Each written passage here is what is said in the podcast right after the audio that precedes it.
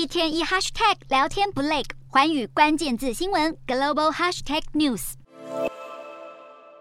这一节的寰宇大话题要带您来看到，美国联准会连续的升息，造成了日元是急剧的贬值，加上全球的原料通膨加剧，所以现在导致日本的食品和饮料价格在十月份是纷纷大涨价，品项超过了六千五百种，涨价潮更是达到了三十一年来的最大规模。在日本，两人以上组成的家庭，平均每年的开销就要多出大约一点四万八台币，其中食品的方面，十月涨价最多的就是属于饮料还有酒精类，像是朝日啤酒、麒麟啤酒、三得利啤酒、札幌啤酒等等的品牌，现在都是因为麦芽还有玉米的涨价，以及铝罐还有纸板等等的包装材料，现在价格都上涨，因此他们是上调了运费。这是四家公司他们十四年来首次的调整价格。那么饮料方面，日本可口可乐瓶装商三得利食品国际、麒麟饮料和朝日饮料都是将他们的塑胶瓶装还有罐装饮料建议售价上调了百分之四到百分之二十五，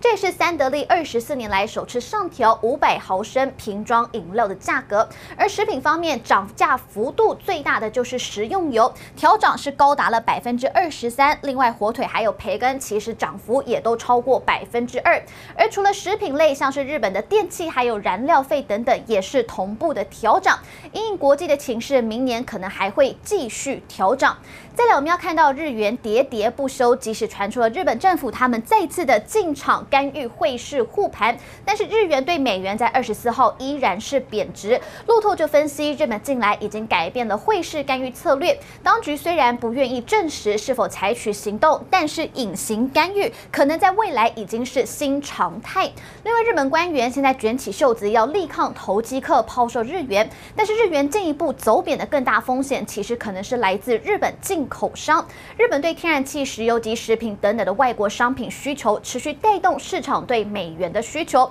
所以有分析师现在就表示了，即使投机客撤离市场，贸易流动也足以持续的施压日元，特别是现在的流动性减少以及避险成本高涨。而目前日本九月的贸易逆差连续第二个月超过了两兆日元，全年的贸易逆差大约是十四兆日元，写下了历史新高。日元走软也推升了进口成本高涨，将会对经济造成压力，也会拖累货币表现贬值，想必还会持续。日本民众的裤带恐怕只会越勒越紧。Hello，大家好，我是华远新闻记者孙艺林。国际上多的是你我不知道的事，轻松利用碎片化时间吸收最新国际动态，立刻点选你关注的新闻议题关键字，只要一百八十秒，带你关注亚洲，放眼全球。